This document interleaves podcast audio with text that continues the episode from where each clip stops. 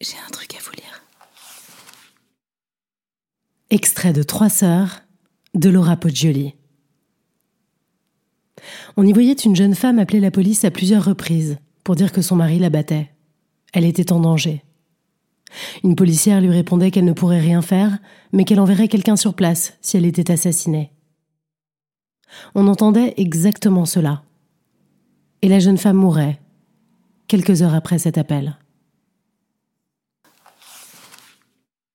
Dans le débat autour des violences domestiques, il ne fallait pas sous-estimer le refus d'imiter l'Europe et les États-Unis, la crainte de voir se diluer la culture russe. L'explosion à l'ouest des mouvements féministes dénonçant les violences faites aux femmes apparaissait pour beaucoup de Russes comme un phénomène dangereux, ridicule ou tout simplement inintelligible. Beaucoup voyaient d'un mauvais œil tout ce qui ressemblait de près ou de loin à ce qui se pratiquait à l'ouest.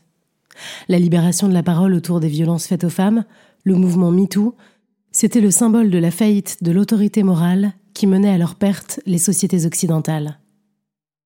En Russie, il y avait ce proverbe qui disait Biut znachit liubit.